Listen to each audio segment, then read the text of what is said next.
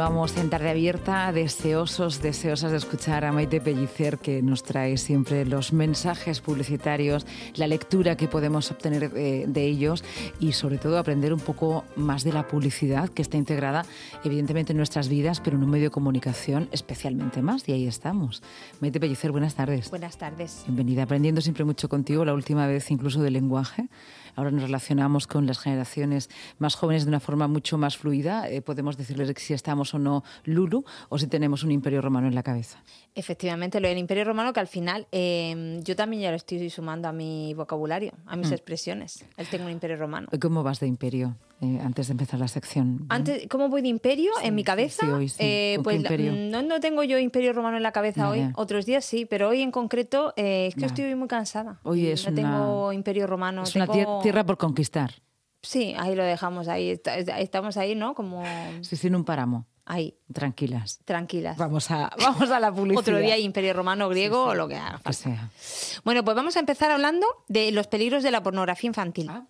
Y lo hacemos con una campaña muy chula que se llama mm, eh, bueno, Generación XXX de una ONG, la ONG Dale una vuelta. Y habla de los peligros a los que se enfrentan nuestros hijos cuando los dejamos en las, eh, bueno, con internet abierto, YouTube, Google, redes sociales, etcétera. Los peligros que hay que son muy grandes. Así que vamos a escucharla porque es una campaña interesante. El vídeo porno online más visto suma más de 225 millones de visitas. En sus escenas se recrea una brutal violación en grupo. Se puede ver haciendo solo un par de clics, aún teniendo solo nueve años. Los móviles se han convertido en la puerta de entrada a una sexualidad distorsionada para unos niños y niñas que forman parte de la que ya podemos llamar generación XXX. Puede que no queramos verlo, pero ellos tampoco porque lo que los primeros niños porno nativos de la historia se están encontrando en sus dispositivos son contenidos que no pueden procesar. Y es que en la actual pornografía mainstream, hasta un 89% de los vídeos muestran agresiones físicas y verbales que tienden a normalizar y erotizar la violencia en categorías cada vez más demandadas, como degradación, violación o incesto. Niños perdidos, desprotegidos ante unas plataformas que al no verificar la edad de sus usuarios, están creando patrones de conducta que derivan en adicciones, agresividad o disfunciones sexuales. Estamos ante un problema de salud pública que no para de crecer y hay que cortar de raíz. Ayúdanos a hacerlo y comparte para proteger a nuestra infancia en generacionxxx.com.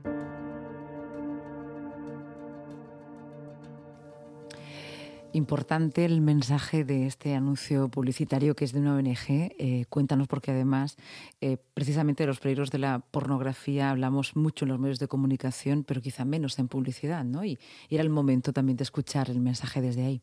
Es una ONG, eh, bueno, pues que habla de los o que intenta luchar por los derechos de la infancia y es un poco, pues poner el foco en algo muy importante y es que las pantallas aparte de los peligros que tienen por otros motivos, em, tienen un peligro muy grande ahora y se está hablando mucho de este asunto de la pornografía infantil de la pornografía eh, pues vista por, por, niños que no pueden procesar esas imágenes em, y bueno los peligros que tiene que son muchos. Dejamos a nuestros hijos con la tablet no mm. em, en abierto y a veces nosotros que intentamos protegerlos de todo. de todo no nos damos cuenta que le estamos dejando la puerta abierta a a cosas muy feas mm. que entren en, su vida sin saberlo. Nosotros que los padres hacemos todos lo que buenamente podemos, porque aquí no hay que juzgar, cada uno hace lo que puede. como pero puede. se escapa, ¿no? Quiero decir que hay cuestiones. claro. claro, a veces por desconocimiento, por ignorancia, ¿no? Eh, pues que no se conocen bien los peligros. Y este, bueno, pues es una mm. campaña pues que eh, pues eso, pone el foco y nos enciende la campanita de alerta y nos dice alerta, alerta, hay que llevar cuidado ¿no? con lo Además, que Maite, en un momento donde, y esto ha pasado pocas veces ¿no? en las generaciones pasadas, eh, vuestros hijos digitalmente son nativos digitales, es decir, que, que aunque intentéis protegerlos, seguramente tienen más conocimientos adquiridos de cómo bordear también esos límites para poder acceder a, lo que buscan. Luego, por cierto, muchos casos con muchas notificaciones y una publicidad muy inducida para llevarlos hasta ahí. Publicidad, eh, bueno, estímulos ¿no? que los pueden llevar hasta ahí, con páginas no del todo saludables. Y ahí los padres y madres, pues a veces por mucho que se afanen, eh, los conocimientos de sus hijos son mayores, ¿no? porque han nacido en un entorno totalmente digital.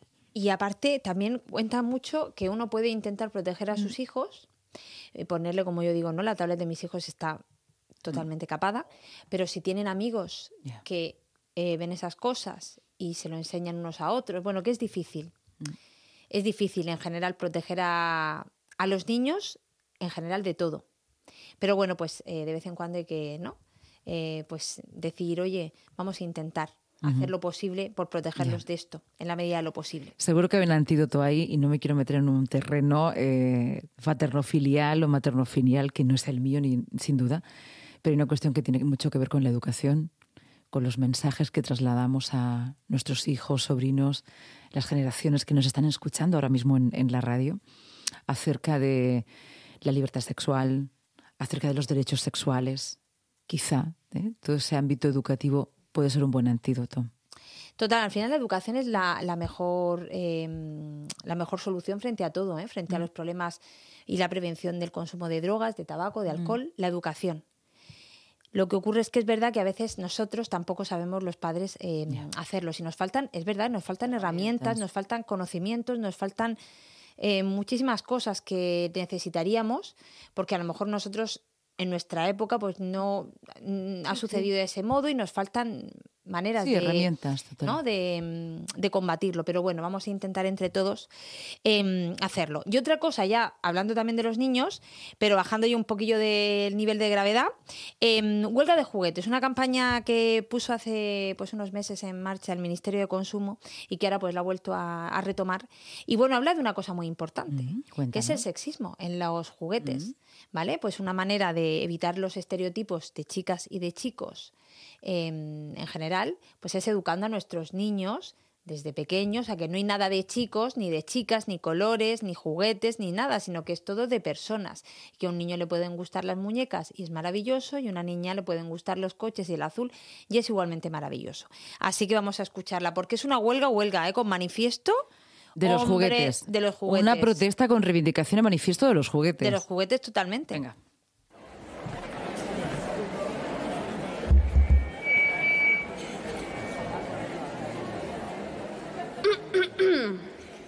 ¿Juguetes del mundo?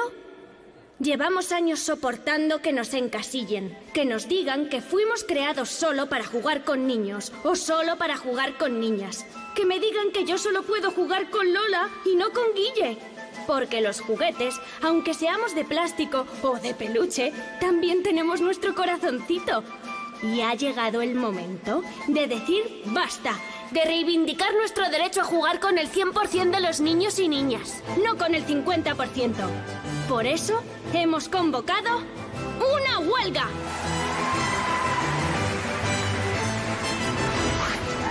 Sí, una huelga de juguetes el día 12 de diciembre para eliminar el sexismo y acabar con los roles de género. Un parón histórico que invite a reflexionar al mundo. Una huelga que firmamos todos los juguetes y a la que invitamos a unirse educadores, madres, padres, niños y niñas de todo el mundo. ¿Cómo? Dejando de jugar con nosotros durante ese día. Porque un juguete que solo puede jugar con el 50% no es un juguete feliz. ¿Estáis con nosotros? ¡Sí! ¿Qué somos? ¿Y qué queremos? ¡Igualdad!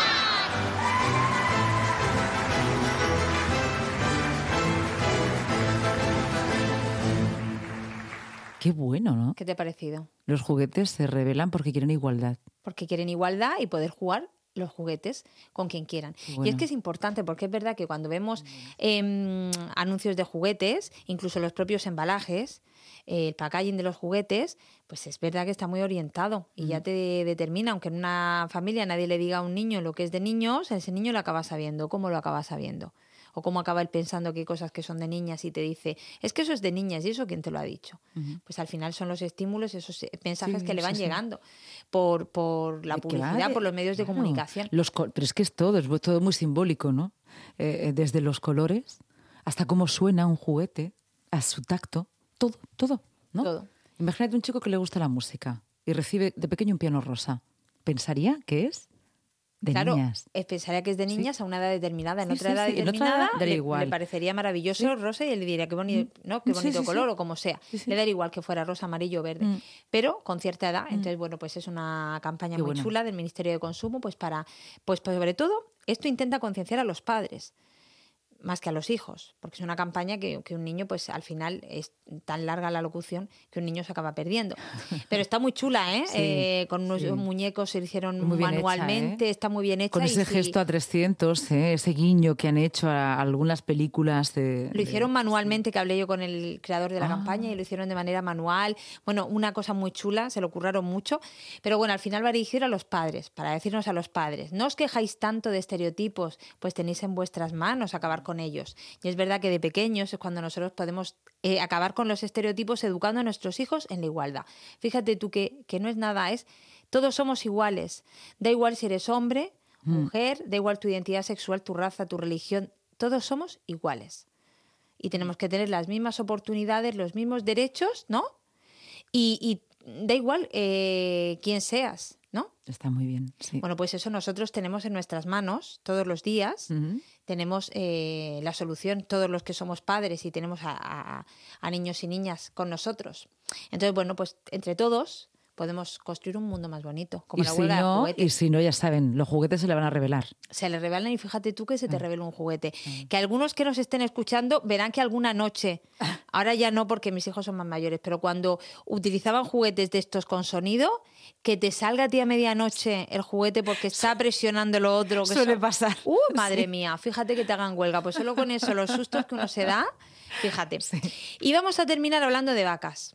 Ah, ¿mm? De vacas. A ver, El título de la campaña, Vacas en la cabeza. Una campaña vacas en la cabeza. Vacas en la cabeza. Yo te preguntaría a ti.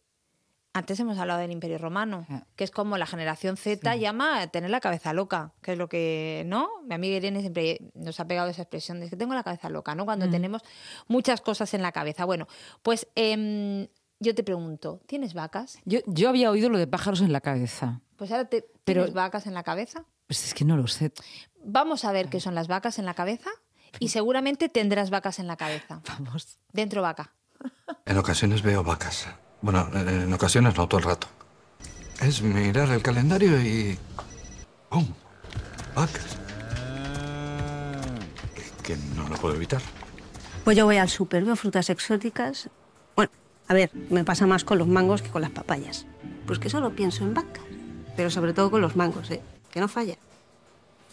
Vacas. Sí, es que estamos todo el rato pensando en... Vacas. Vacas, sí, en vacas. Cuando estamos haciendo los deberes vemos... Vacas. Sí, en vacas. También cuando las llevamos... a- las vemos... en- vemos... Todo el rato. Pues tranquilos, sé perfectamente de qué vacas me habláis. Más de 50 años conociendo a millones de viajeros hacen que sepamos exactamente las vacas que tienes en la cabeza. Halcón Viajes, sabemos de viajeros. Ahora. es buenísimo. Buenísimo. Ahora ya yo te puedo volver a preguntar. Hombre, claro. Tú tienes vacas Tengo en la cabeza. rebaños y rebaños de vacas. Rebaños en y la rebaños. cabeza, claro. Bueno, hace la- Vacaciones. el paralelismo de las vacaciones. Y yo aquí fíjate que me he apuntado. Qué bueno. De tener un imperio romano en la cabeza a tener la cabeza llena de vacas. Yo también tengo mi cabeza llena de vacas, esperando a que lleguen las de Semana Santa, porque este año las necesito. Así que bueno, pues ahora nuestros oyentes, cuando le diga a alguien, ¿qué estás pensando? Pues uno puede decir, en vacas. ¿No? Sí. Y hacer ahí el juego de palabras. Vale, pues nos lo, nos lo apropiamos también, ¿eh? porque además está modificando nuestra forma de hablar, Maite Pellicer. y de Del imperio romano a las vacas en la cabeza. Cada vez Es mejor tener vacas que imperios romanos, Sí, sí, porque imperio duda. romano implica una preocupación, pero unas Sí. vacas es todo lo ahí contrario. que se está Todo lo contrario. Todo lo Bueno, pues contrario. nos vamos con vacas en la cabeza. con vacas en la cabeza y la alegría de, de, pues de saber que algún día llegarán las vacas, las vacaciones, Que lleguen pronto esas vacas. Que lleguen pronto y bonitas, ¿no? Porque a veces que a las vacaciones se nos plantean, ¿verdad? Uy, Regulines. de esto ya hablaremos también acerca, cuando llegue cerca de Semana Santa, todos los anuncios vacacionales, ¿no? Cómo, cómo se presentan, eh, los mensajes que nos dan, etcétera. ¿vale? Muy idealizados y luego a, las- a los mortales, al- como yo, nos hunden en la miseria, porque nos damos cuenta claro, de que nuestras vacaciones nada tienen que ver con lo que ponen. Lo que pasa es que no puede ser que uno se estrese antes de las vacaciones por el tipo de vacaciones y venga estresado después de las vacaciones por no haber tenido ese tipo de vacaciones. Más que estresado, yo te diría ya frustrado y, y un poco ahí, ¿no? Dedicarle un ¿eh? para, Mon- para, monográfico. para este próximo, para esta próxima Navi- eh, Navidad, no, Semana Santa. Para las próximas Sí, vacas. Sí, haz que tus vacaciones no sean un via crucis, ¿vale? Vamos a intentarlo. Lo intentamos. Hasta ahora.